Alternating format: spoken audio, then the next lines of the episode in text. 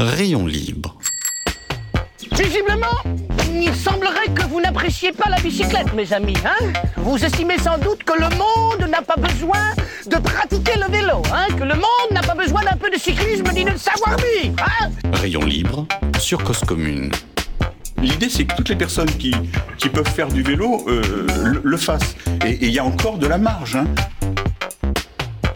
Que le vélo, c'est tellement euh, un outil qui rend libre. Rayon libre, présenté par Jérôme Sorel sur Cause. Bonjour à tous, bonjour à toutes, bienvenue sur Rayon Libre. Alors qu'est-ce que je l'aime cette routine? Donner la parole à une personne qui fait du vélo, qui œuvre pour le vélo à Paris, en Ile-de-France, en France ou même pourquoi pas dans le monde. Ravi de vous retrouver sur Cause-Commune pour le 227e Rayon Libre. Merci à toi, oui toi là qui nous écoute. Merci et coucou, cette émission elle est vraiment pour toi. Merci à Abel Guggenheim pour sa chronique qui viendra vers 14h25. Merci évidemment à Olivier Gréco et l'ensemble des équipes bénévoles qui font vivre cette belle émission, cette belle émission, oui, et cette belle radio Cause Commune. Merci aussi à évidemment à vous auditeurs. Et si en plus d'être auditeur, tu es donateur, cœur sur toi. Si tu n'es pas encore un généreux donateur, tu peux encore le faire pour nous aider à passer l'hiver. On a une campagne de financement participative sur Hello Asso. Vive la radio libre. La semaine dernière, je me demandais, le succès du vélo pliant ne serait-il pas qu'une réponse à plusieurs échecs du système vélo? C'est une bonne question ça, non? Et le succès du long tail n'est-il pas non plus un constat d'échec d'une politique routière? Pas assez de place sur la chaussée pour un enfant hésitant sur son vélo, pédaler sur un trottoir quand on a moins de 8 ans, c'est autorisé. Encore faut-il que ce trottoir il existe, et encore faut-il quand il existe qu'il soit entretenu et sans piège, qu'il soit libre aussi. Qui de normalement constitué va avoir envie d'envoyer son enfant rouler au milieu de papy, mamie, le jogger et son cocker? Las d'attendre que les comportements changent, que les sanctions tombent, que toutes les infrastructures soient adaptées à nos minots, alors on s'organise et on s'achète un vélo cargo. Est-ce que cela va donner le goût du vélo aux enfants, posé dans le froid sur un porte-bagages de vélo, les joues rosies par le froid? Sincèrement, rien n'est moins certain, ou en tout cas on peut se poser la question.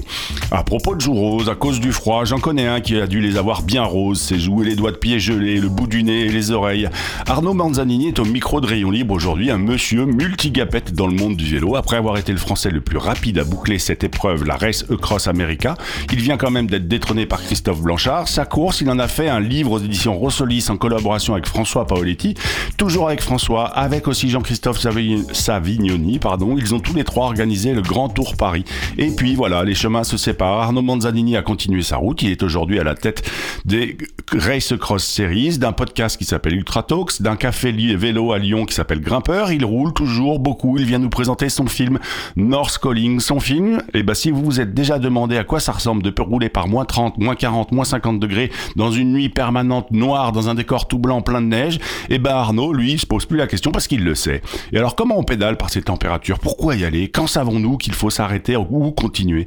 Peut-être a-t-il aussi des conseils pour nous qui allons affronter bientôt les frimas de l'hiver de terribles 4 ou 5 ou 6 degrés Celsius se réveille à refroidir toute velléité de pédaler.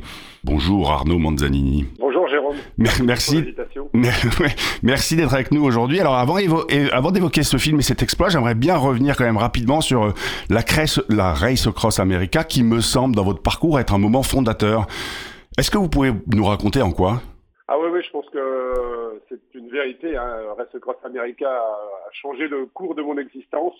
Alors, Race Cross America, en fait, c'est une épreuve qui consiste à traverser le continent américain euh, d'est en d'ouest en est en un maximum de 12 jours. Donc il y a un point de départ, un point d'arrivée et il n'y a pas d'étape au milieu. Donc pour que les auditeurs se rendent bien compte, c'est euh, c'est Californie en gros, euh, New York pour faire euh, pour résumer. Ouais, exactement, c'est Oceanside juste en, en dessous de de Los Angeles jusqu'à Annapolis, donc euh, juste en dessous de Washington. C'est à peu près 5000 km, hein, c'est ça? C'est 5000 km, voilà, et, et, euh, et, on a 12 jours maximum pour le faire sur un parcours qui est imposé, donc les Rocheuses, les Appalaches, les plaines du Kansas, les déserts euh, californiens. donc voilà, ça a vraiment été un moment important pour moi, et, et, je me souviens parfaitement des sentiments qui m'ont animé au départ. Il n'y avait pas du tout de notion de record ou quoi que ce soit. C'était vraiment juste déjà, déjà de finir était un exploit parce que je découvrais l'ultra distance. Moi, je n'avais jamais fait euh, plus de 200 km euh, avant. Mais vous étiez quand même, vous étiez quand même un cycliste professionnel hein, euh, dans, dans, votre jeune carrière. J'étais euh, au niveau au niveau élite en France, qui correspond à un niveau amateur. Ouais. J'ai jamais été euh, professionnel. Ouais. Euh, j'avais pas du tout le, les, les enfin, j'avais pas du tout les, le côté physiologique pour être professionnel, très clairement. Donc j'ai aucun regret sur ce niveau-là. Et, et, et, en fait, bah, je savais qu'au départ, sur sur la ligne de départ, quand le speaker fait le décompte je me souviens parfaitement de, de, de, ces émotions où je me disais je dois absolument finir. En fait, il n'y avait plus d'après.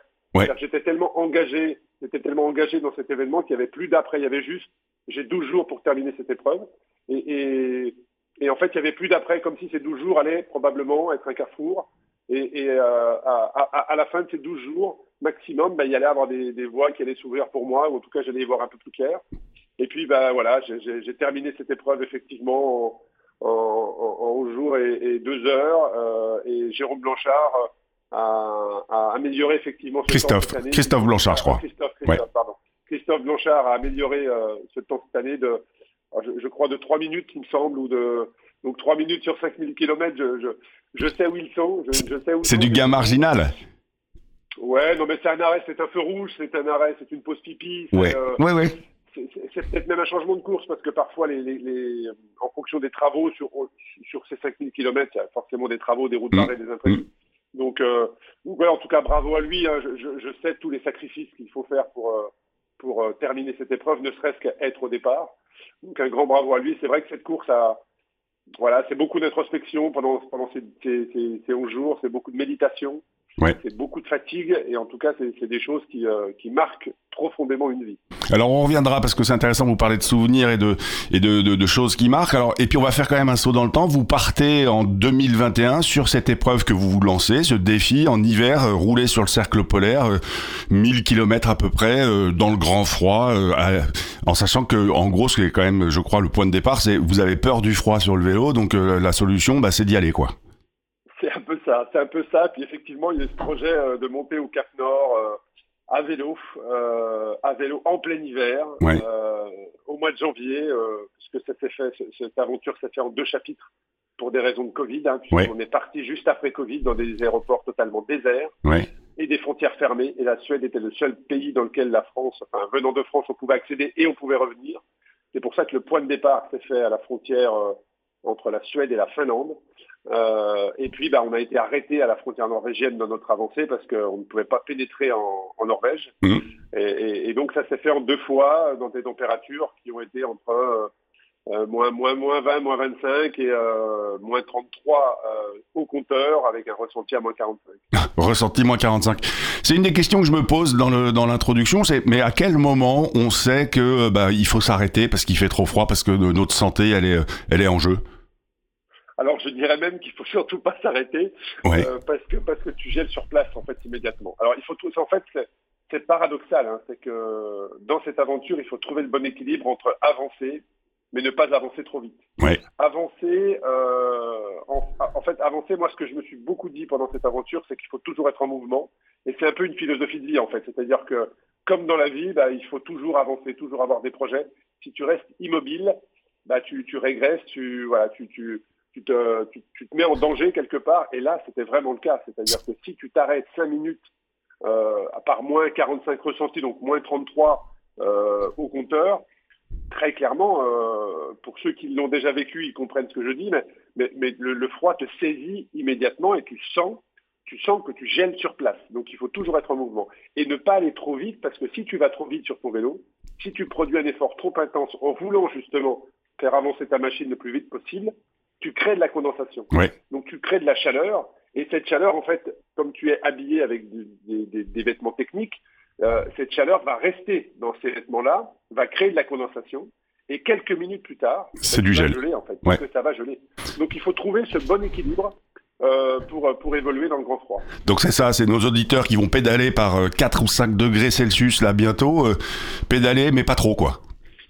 C'est un peu ça, et c'est paradoxal parce que en France, pour des, des sorties, je, je, ne vais pas rouler, alors ça va faire rire probablement beaucoup de personnes, mais je ne vais pas rouler en dessous de, de 5 degrés, je préfère être en intérieur, et, euh, déjà quand il en dessous de 10, euh, je trouve qu'il fait froid, tu vois. Et, là, me, confronter à des, euh, chaleurs où tu, ouvres la porte, tu es déjà confronté à moins 25, et c'était hyper intéressant parce que tu, apprends à maîtriser en fait ces éléments-là. C'était aussi l'objectif de ce projet, hein, c'était de voir comment j'allais réagir dans ces conditions-là. Et, au final, une fois que tu l'as fait, tu sais qu'en fonction de la température, tu sais combien de couches tu vas mettre en fait. Ouais. Ça a un vrai impact sur, euh, sur le nombre de couches que tu vas mettre pour pouvoir évoluer dans ces conditions. Sur, sur ce projet North Calling, euh, il y avait aussi une démarche, il y a aussi eu une démarche médicale et de recherche, hein, c'est ça Vous avez été suivi? Alors j'ai été euh, équipé par j'ai été équipé par un capteur effectivement de température corporelle. Ouais. Et c'est d'ailleurs en vélo, tu sais, on parle beaucoup de puissance développée, de watts, Ouais. de vitesse, de data, de, de pulsation, de, de tour de cadence. Alors moi, tout ça, j'ai complètement oublié. Oui. Euh, j'ai fait un reset complet. C'était pas du tout mes indicateurs. Mon seul indicateur était la température corporelle. C'était même pas les j'avais un joules. capteur. Ah non, non, ouais, ouais, tout à fait. C'était vraiment euh, que- quelle, quelle était la température de mon corps.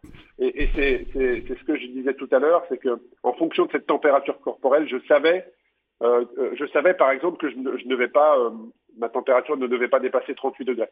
Parce qu'en produisant un effort, ce qu'il faut savoir, c'est qu'aujourd'hui, pour les amateurs qui nous écoutent, quand ils vont produire un effort en plein été, par exemple en montant une ascension à Tourmalet ou, à- ou Galibier, leur corps va monter à 39, 39,5.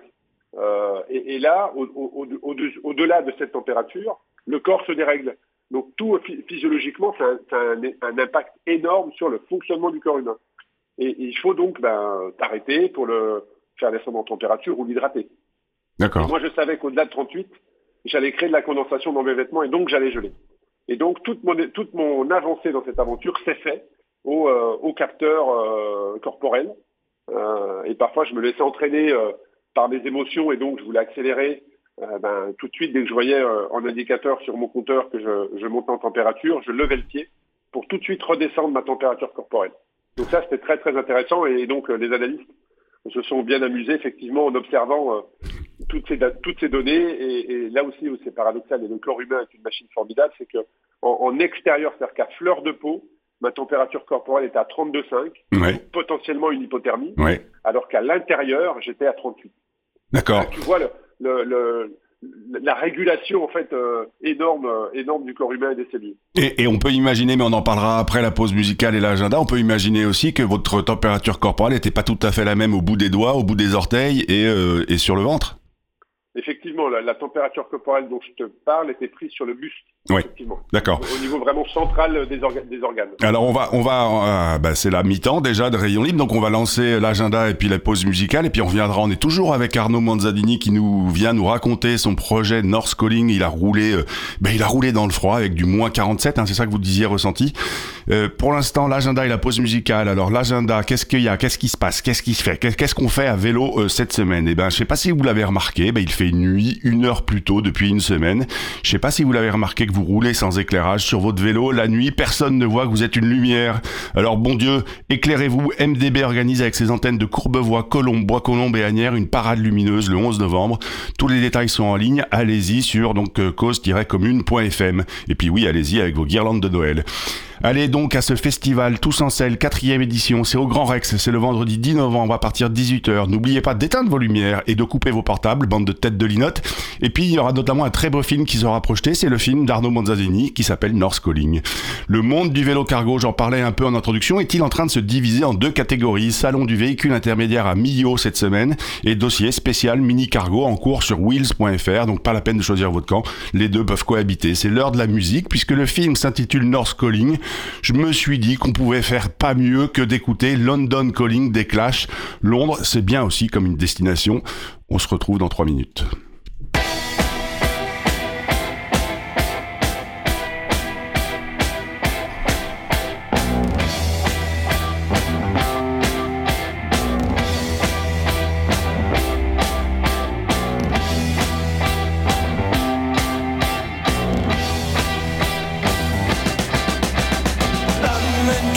To the faraway towns. Now war is declared and battle come down. London calling to the underworld. Come out of the cupboard, you boys and girls. London calling, now don't look to us. Phony Beatlemania has bitten the dust. London calling, see we ain't got no swing except for the rain and the truncheon thing. The ice is coming, the sun's zooming in. Meltdown expected, the wheat is going thin. Engines stop running, but I have no fear, cause London is drowning. I live by the river, temptation zone. Forget it, brother, you can go it alone. London calling to the zombies of death. Quit holding draw another breath. London calling, and I don't wanna shout. But while we were talking, I saw you nodding out. London calling, see, we ain't got no hide, except for that one with the yellowy eyes. The ice is coming, the sun's zooming in, engines stop running, the wheat is going thick, a nuclear error. But I have no fear, cause London is drowning. I,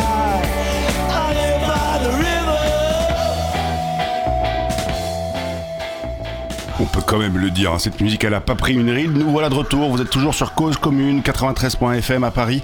Toujours rayon libre avec toujours Arnaud Manzanini. Causons de ce périple et de ce film North Calling. Arnaud, quand même, euh, cette musique, moi je trouve qu'elle est dingue. La musique dans les oreilles, quand vous pédalez en Suède, là, l'hiver, euh, par moins 40, moins 50 ressentis, euh, elle est dans les oreilles ou pas? Alors, elle n'est pas dans les oreilles. Elle n'est pas dans les oreilles. Pour la... Alors, elle était aux États-Unis dans les oreilles euh, Ouais. très très longtemps, mais elle n'était pas dans le grand froid pour la simple et bonne raison que, ben, en fait, tout gèle. Donc, euh, un, je peux pas ouvrir mes poches, je peux pas enlever les gants si je veux changer de musique. Et puis, c'est surtout que ben, j'ai essayé de sortir une ou deux fois mon, mon appareil, euh, mon smartphone pour euh, immortaliser certains moments. Et il n'a pas résisté 30 secondes, quoi. C'est-à-dire qu'il s'est mis en, il s'est mis en veille tout de suite. Avec les cristaux qui ont gelé. Donc euh, malheureusement, je ne pouvais pas euh, avoir de la musique dans les oreilles euh, dans le grand froid. Il- aurait fallu un bon vieux Walkman Sony des années 80, quoi. Euh, votre film, il est sélectionné dans ce festival Tous en Selle, Arnaud. C'est la quatrième édition de ce festival. Votre épopée North Calling a eu lieu en janvier 2021.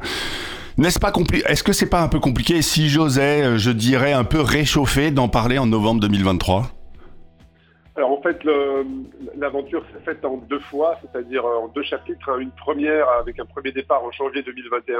Hmm. Et puis, ben, on a été arrêté à la frontière norvégienne, donc on est revenu un an plus tard. D'accord. où là on pouvait on pouvait accéder en Norvège et on, on le verra dans le documentaire où j'ai dû montrer euh, alors que j'étais avec mon vélo et, et j'étais euh, couvert de la tête aux pieds euh, protégé par euh, différentes couches j'ai dû monter euh, monter vraiment pas de blanche pour rentrer en Norvège avec quatre documents officiels pour rentrer Ouais. sur le territoire norvégien ça a pris plusieurs secondes où j'étais totalement gelé parce que ça s'est fait en extérieur au bord de la route arrêté par des par, par l'armée norvégienne Ouais. euh, et, et, euh, et donc, c'est, ça veut dire que janvier 2021, on est revenu en janvier, de- janvier 2022, et il a fallu effectivement au réalisateur bah, du temps pour pour euh, Pour bah, monter, pour monter le film. pour monter dix jours, euh, dix jours de captation d'images, pour dérocher, pour essayer de trouver aussi un- une histoire, euh, un sens euh, et quelque chose qui visuellement soit beau.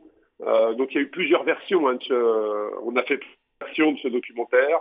Euh, et on a décidé effectivement dans la dernière version d'enlever toutes les images liées au Covid, c'est-à-dire d'enlever effectivement les aéroports déserts, d'enlever les, tous les tests qu'on a dû faire PCR euh, pour passer d'une frontière à une autre, puisque le, deuxième euh, chapitre où on est monté euh, au Cap Nord cette fois-ci pour passer en Finlande, pour arriver en Finlande de France, pour passer en Suède, pour passer en Norvège, on a dû faire un, un trois jours consécutifs de tests puisqu'il n'était valable que 48 heures. Ouais. Pas Et, l'enfer. euh, et moi, je n'avançais pas très vite sur le vélo, donc euh, on a décidé effectivement d'enlever tous ces moments difficiles. Oui, puis ça permet d'éviter de trop dater le film aussi. Voilà. Ça peut... Ouais, exactement. Et voilà, Euh. et, de, garder que, que ces belles images. D'accord, donc ouais, donc c'est là en fait je comprends, je comprends le le- le- le- l'enjeu. au fait, j'avais pas compris effectivement qu'il y avait eu un premier jet en 2021, un deuxième en 2022, puis après oui, il faut bien, il faut bien monter le film et il faut, faut bien s'en occuper. D'ailleurs, c'est intéressant parce que mais vous parlez du réalisateur, vous parliez aussi en introduction de quand on parle de Race Cross America, les souvenirs et ça vous marque à jamais, etc. J'imagine que de toute façon, ce que vous faites en 2021 et ce que vous faites en 2022, aujourd'hui, le fait de le voir avec un peu de recul, ça refait rejaillir des choses, des souvenirs, et puis, et puis ça vous a, ça, enfin, c'est resté gravé dans, vos, dans votre corps et dans votre mémoire, tout ça. Ouais, très clairement. Et puis, puis, c'est comme j'aurais j'aurais un petit peu la même réponse que que celle de toutes les personnes que je peux interviewer à travers Ultra Talk. C'est-à-dire que en fait, ce n'est qu'une excuse. Tous ces projets ne sont que des excuses pour partir, euh, partir faire du vélo aux quatre coins du monde. C'est, un, petit peu ça. C'est-à-dire qu'on on a cette sensation effectivement de, de, de déconnexion, hein, très clairement, de vivre. Ouais.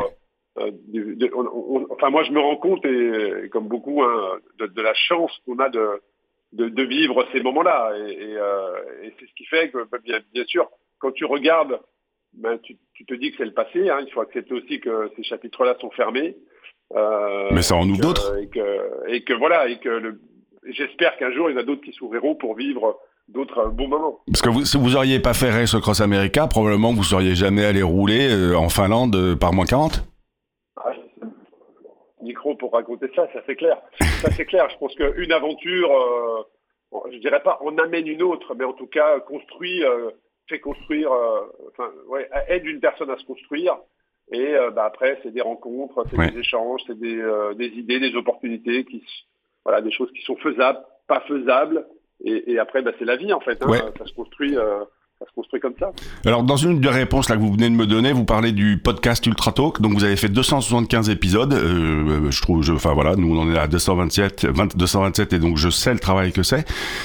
Vous donnez donc dans ce, ce podcast la parole à des athlètes qui sont hors normes, qui, euh, qui sont ultra ordinaires. De quelle façon ces rencontres que vous faites et ces interviews que vous produisez, elles vous nourrissent justement?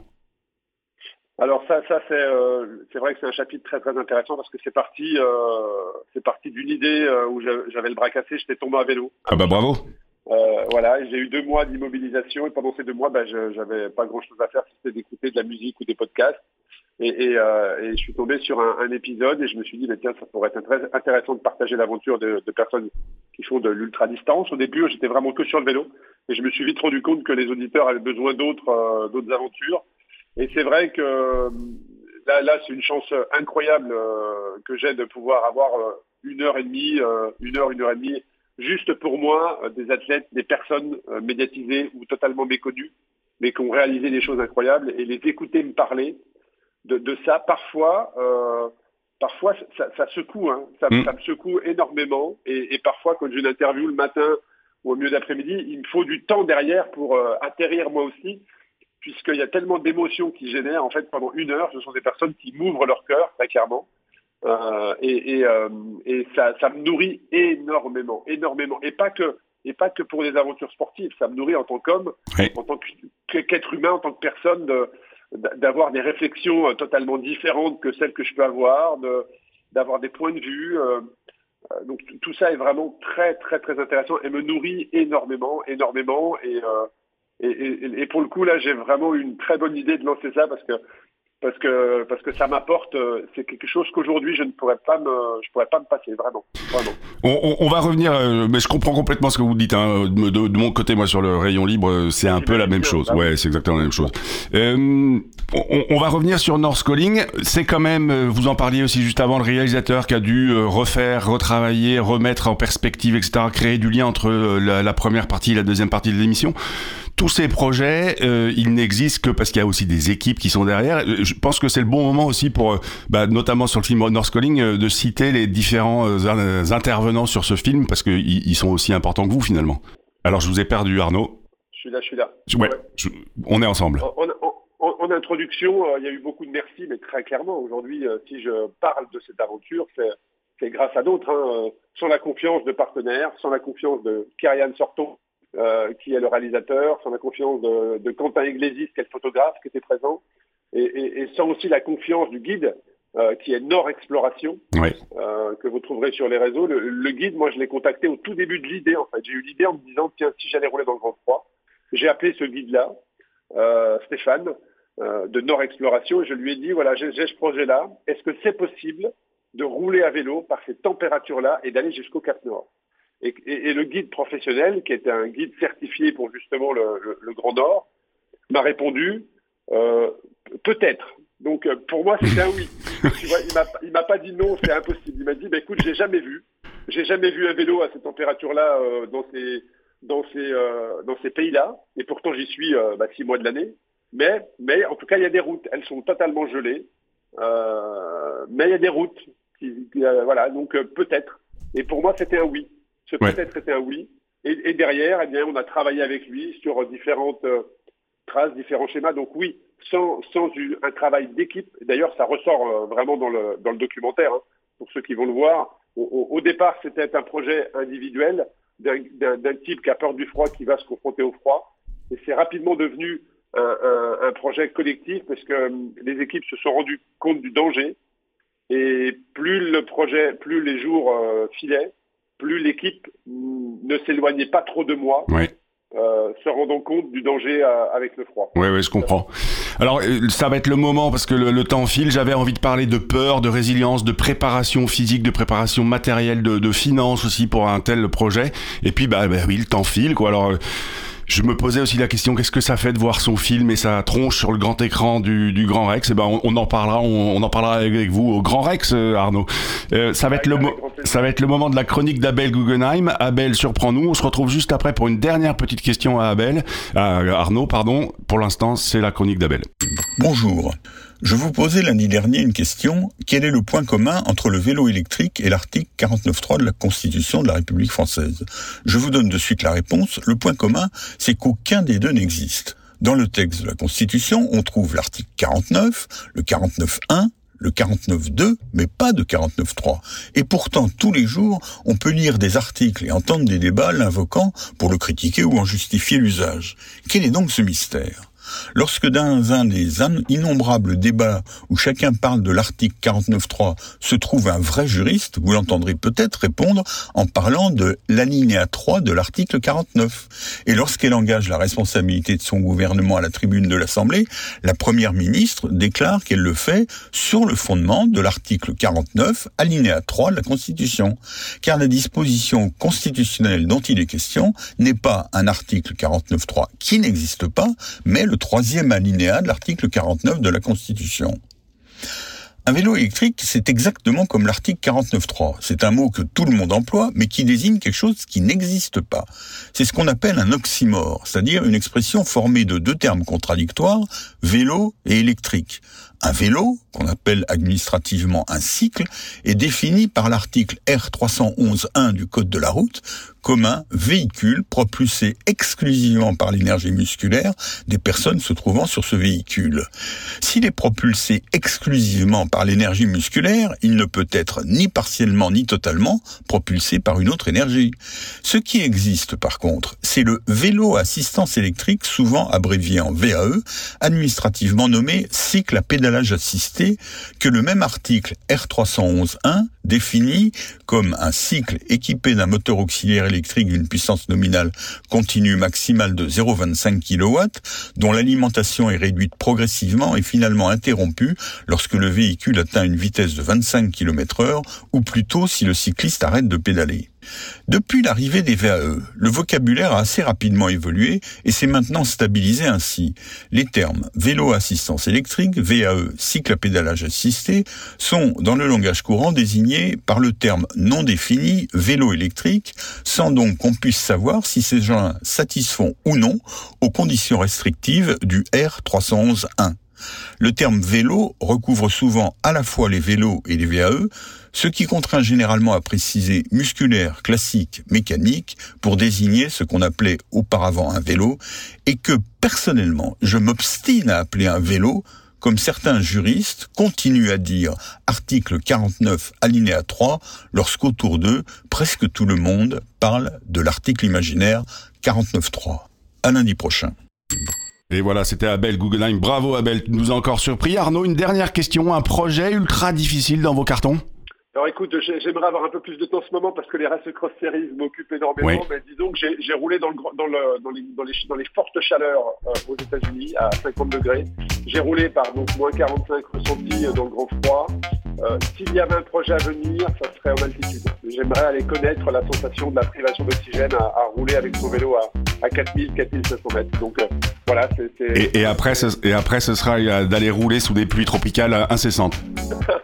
cha- chaque chose en, son temps, mais, euh, mais voilà, Si- Super, merci beaucoup Arnaud. C'était Arnaud Manzanini. Il sera au Grand Rex le 10 novembre 2023 euh, pour le festival Tous en Selle pour nous présenter son film et le film de toute une équipe qui s'appelle North Calling. Après Tous en Selle, eh ben, euh, est en tournée dans toute la France. Arnaud, comme je le disais, est aussi un organisateur de courses, les Race Cross Series. Évidemment, un lien sera mis sur la fiche de l'émission. Auditeurs, auditrices, n'oubliez pas d'aller pédaler parce qu'une journée sans pédaler est évidemment une journée gâchée. Et puis soyez plus fort que vos excuses. Si ça caille, enfilez un chandail. Et si ça mouille, bonne nouvelle, ça barbouille. Allez hop, à vélo, restez sur euh, Cause Commune 93.1 FM. Il est 14h30 et je crois que je peux vous dire maintenant à la semaine prochaine.